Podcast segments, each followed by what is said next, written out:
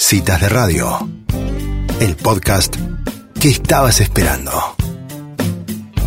Bueno, ya estamos en comunicación con Emilce Mancilla. Es un gusto para mí dar la bienvenida a Citas de Radio.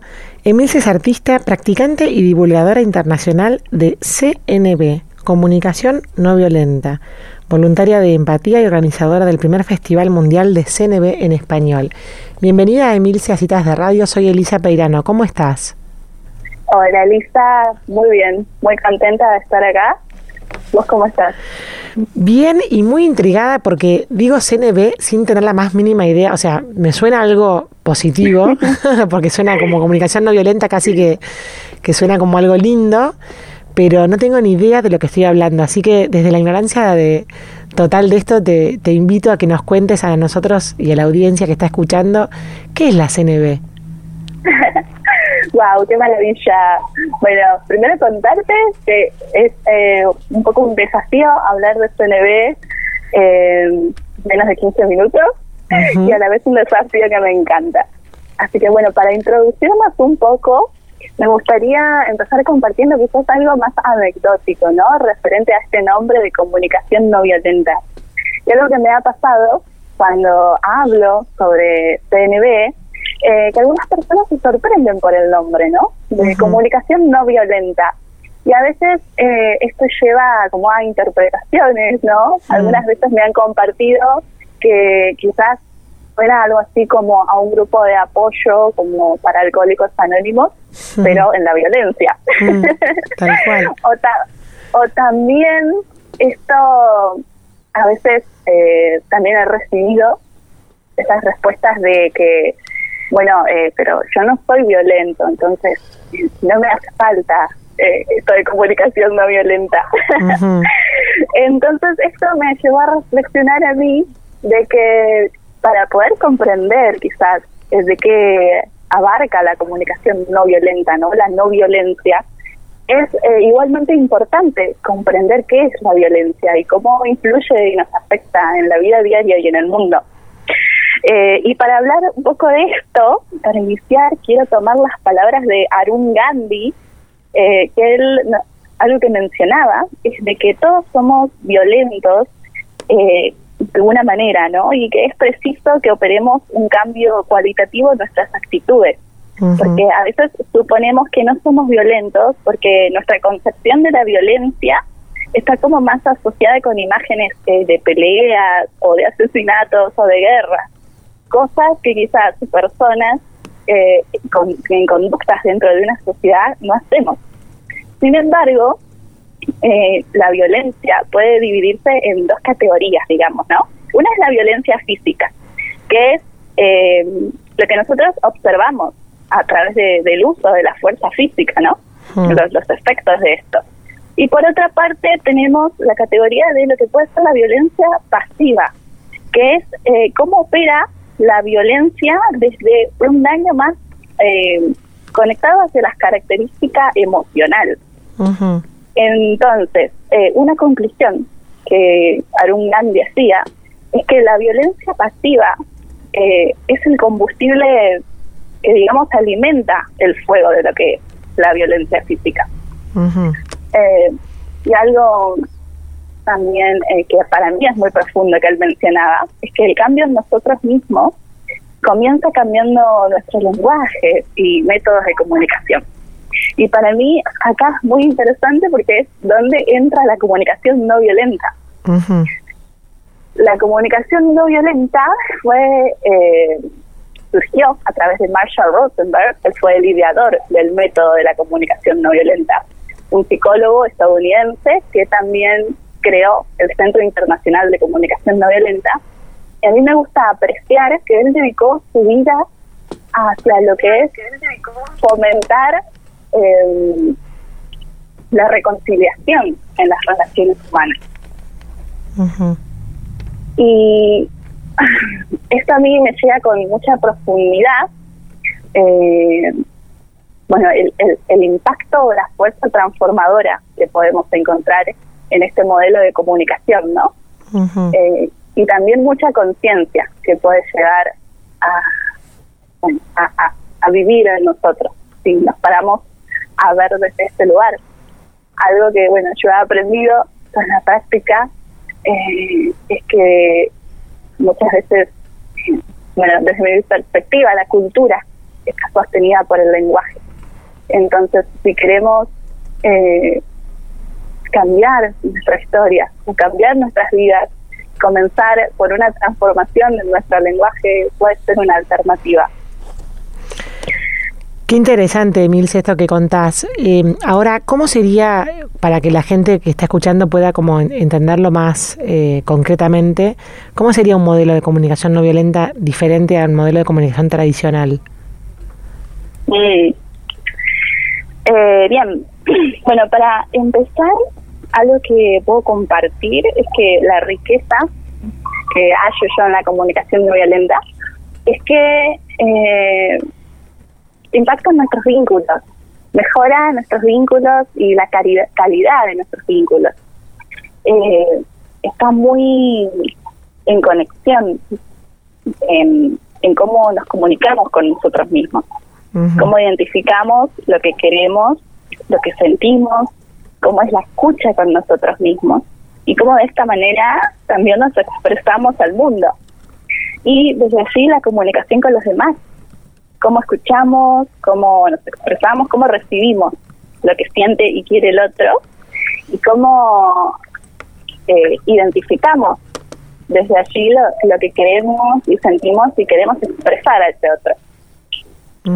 Eh, entonces, como para mencionarlo rápidamente, puedo compartir que el modelo de comunicación no violenta está compuesto por cuatro componentes que son cuatro pasos.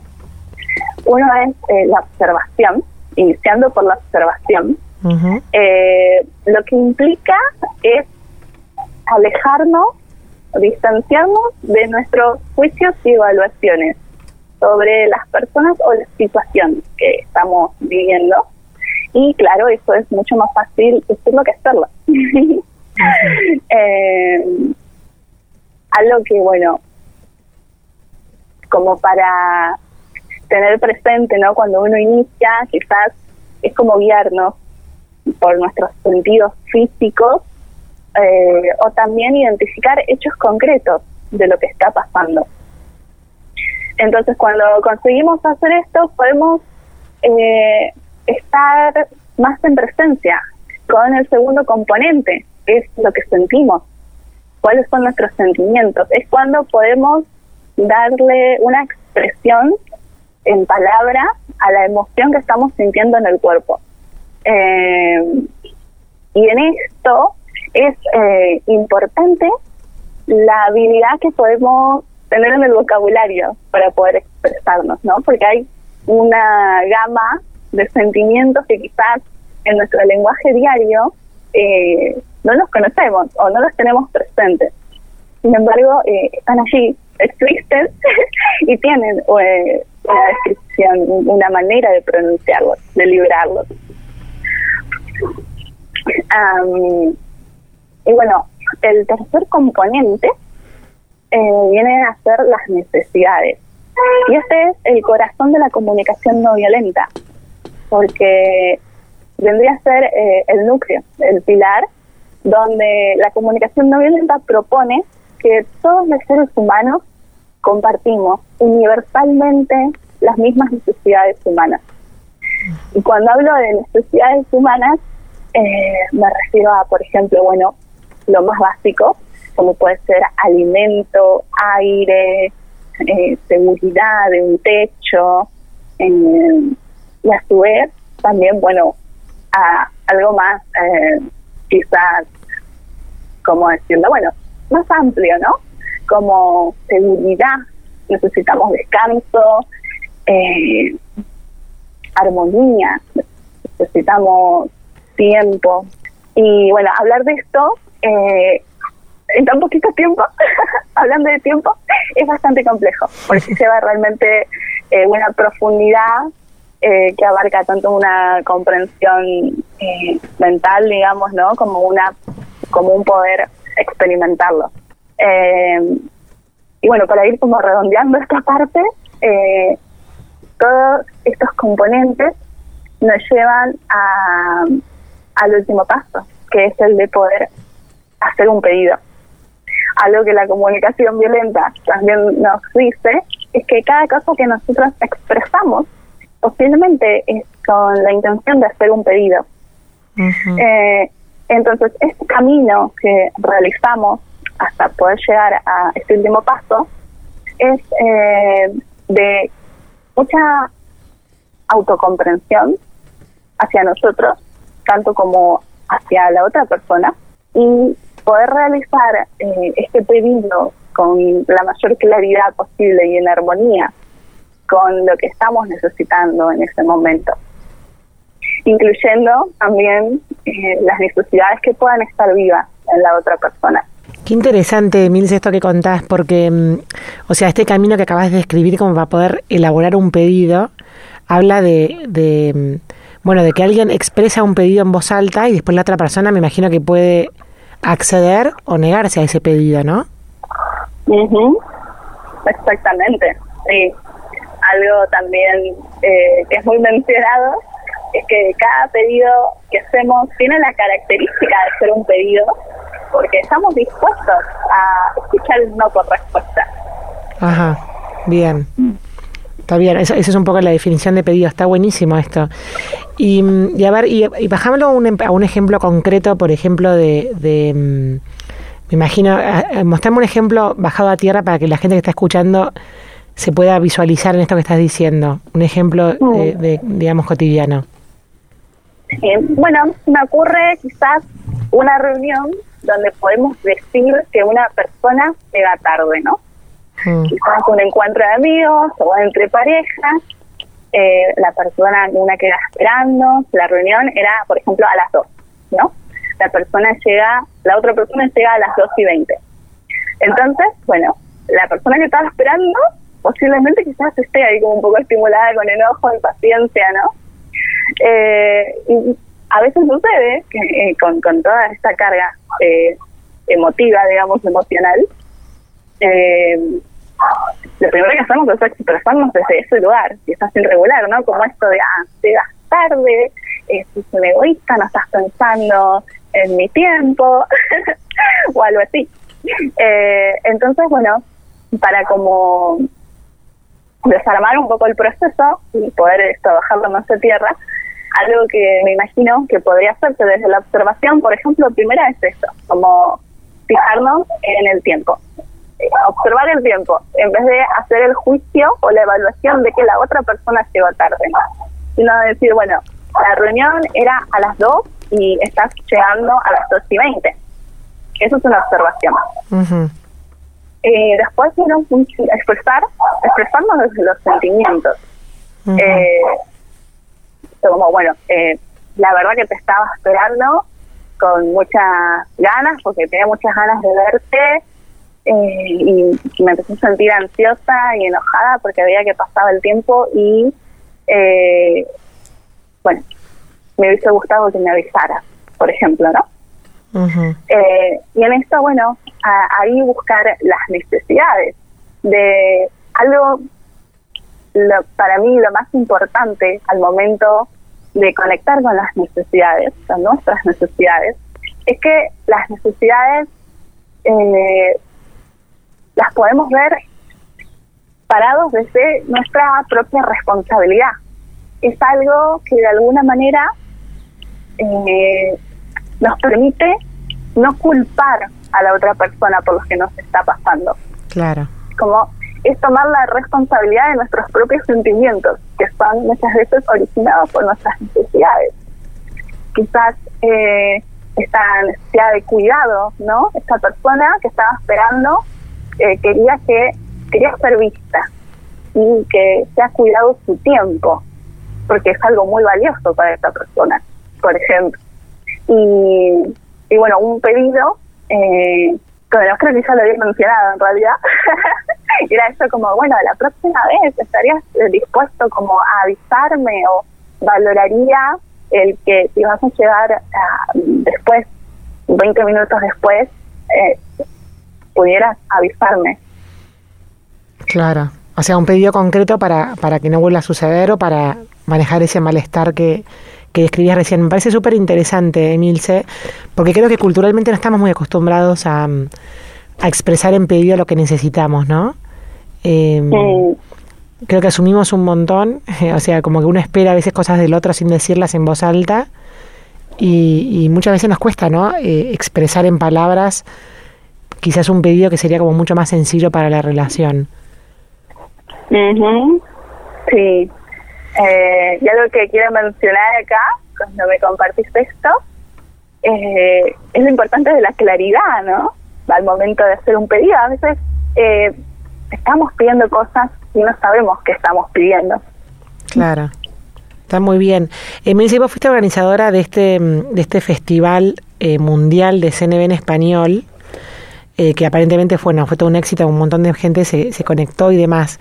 ¿Hubo como una gran conclusión del festival o, o del, o del encuentro? ¿Hubo como una gran, eh, digamos, se han, se, ha, se han elaborado alguna, algún documento con ideas o alguna cosa que nos quieras contar de, ese, de esa instancia? Y eh, bueno, yo puedo decir que todavía estamos trabajando. Yo soy una de las organizadoras. en el equipo somos cinco personas. Eh, seguimos trabajando para bueno poder seguir compartiendo eh, estas propuestas de comunicación no violenta y mucho de lo que nos impulsó a, a este propósito justamente es poder acercar recursos eh, de CNB a las personas que quizás hasta el momento estaban sin acceso a ellos. Por eso fue muy importante poder realizar un festival en español eh, y de manera gratuita. Ahí te va a hacer una pregunta, Angie, eh, que está también con nosotros en Hola, el programa. Emilce. Hola Andy. Eh, te escuchaba hablar y me parece muy interesante lo que estabas diciendo. Y pensaba en que en estos tiempos de cuarentena, eh, lo que pasa en nuestros hogares, digamos, con la gente más próxima, ¿no? Qué importante es lo que vos mencionabas de la comunicación no violenta, de saber hacer pedidos básicos de acuerdos por ahí con el marido o los hijos, eh, y saber hacerlos de una manera que por ahí no estábamos tan acostumbrados y, con, y que con esto de la, del confinamiento y de estar eh, más solos en familia, se pone muy en juego esta forma de expresarnos hasta los más cercanos, ¿no? A los más queridos. Eh, ¿Notás algo, eh, digamos, como un desafío que hay para, para nosotros y para las familias, digamos, de, de saber primero, como vos decías, eh, conocer nosotros mismos la forma en que nos hablamos y nos reconocemos nuestras necesidades y también lo deshabitados que estábamos o desacostumbrados que estábamos a, poder hacerle el pedido a otro, ¿no? Sí, eh, realmente, bueno, algo que, que, que vimos, una oportunidad para hacer todo esto de- del festival online mundial, era justamente la situación que estábamos viviendo en cuarentena. Eh, y sin duda, yo creo que ha sido un desafío eh, muy grande para las familias de toda la humanidad. Eh, iniciando por esto, ¿no? De la convivencia, quizás eh, con menos recursos de lo que contábamos antes, preocupaciones, dolores, angustias, inseguridad, una necesidad de espacio, ¿no? Ahora quizás nos vemos en situaciones donde eh, estamos compartiendo más tiempo, lugares con nuestra familia, cosas que antes no ocurría. Eh, y yo sí veo mucho valor en la posibilidad de eh, tener recursos desde la comunicación no violenta para la expresión, no solamente para expresarnos hacia el otro, sino también eh, para comprendernos y reconocernos a nosotros mismos. Yo creo que eh, la magia del proceso de la comunicación no violenta eh, ocurre eh, en ese encuentro, en mi propio encuentro, cuando puedo estar en conexión conmigo, identificarlo, qué es lo que necesito, entonces se me abren una infinidad de puertas sobre pedidos eh, que puedo hacer hacia los demás. Súper interesante, Emilce. ¿Y, ¿Y en qué ámbito se puede aplicar esta comunicación no violenta, así como, como método, como sistema? Wow, bueno, eh, uh, en un montón. eh, a mí me encanta eh, aplicarlo en el desarrollo personal. en el cambio social, dentro de la familia, con los hijos, en instituciones, incluso eh, en un campo más amplio, eh, también se aspira a poder eh, compartirlo con los gobiernos, las entidades internacionales. Entonces, eh, para mí realmente es una herramienta que ofrece un cambio muy profundo. Espectacular. Y para poder eh, aplicarlo, por ejemplo, en una institución, una escuela o en, un, o en una organización, ¿hay algún protocolo o algo? ¿Cómo se, cómo se, se, entrena a sus miembros en este tipo de comunicación o cómo es el próximo paso? Eh, bueno, sí. Eh, en cualquier ámbito que quieras aplicarse la CNB, algo que se sugiere, sin duda, es la práctica en la comunicación, desde la comunicación no violenta eh, porque es esto, es una práctica constante, eh, algo que las palabras, ¿no? Eh, del autor, que él nunca dio una definición exacta de comunicación no violenta, porque él lo identificaba más como una manera de vivir, y en esto viene la, práctica constante. y uno, algo que, a mí me gusta abordar es con, con mucha autenticidad. Eh, el proceso de la CNB. Que quiero decir, es, posible que a veces funcione y resulta como queremos y otras veces no puede no funcionar. Eh, pero cada vez que, que no resulta, también es una posibilidad para volver a intentarlo. Y algo de lo que habla el autor un poco es como de un lenguaje de vida, ¿no? Una manera de desarrollar habilidades para relacionarnos en armonía desde nuestros valores. Súper interesante, Mince. La verdad que te agradecemos muchísimo por esta comunicación. Nos dejas pensando y qué importante es, es poder, eh, poder articular nuestros pedidos, que creo que es una, una linda manera de, lograr nuestros resultados de una manera armónica con quienes nos rodean. Así que muchísimas gracias por esta entrevista. No, muchísimas gracias por la oportunidad. Si alguien quisiera seguir profundizando en este tema, ¿dónde puede leer más sobre la CNB? Bueno, yo tengo mi Instagram, es eh, Emi Mancilla, sino también eh, tenemos el Instagram del festival que organizamos, que es, PNB Mundial. Así que bueno, en esas eh, dos cuentas es posible encontrar información y también contacto con nosotros si quieren. Espectacular, muchísimas gracias Emilce, un saludo grande. A ustedes, un gran abrazo. Bueno, y así pasaba por citas de radio Emil Mancilla hablando sobre la CNB, la comunicación no violenta y esta nueva, digamos nueva no, pero este método en el cual hay cuatro pasos que nos van llevando a poder expresar nuestros pedidos claramente.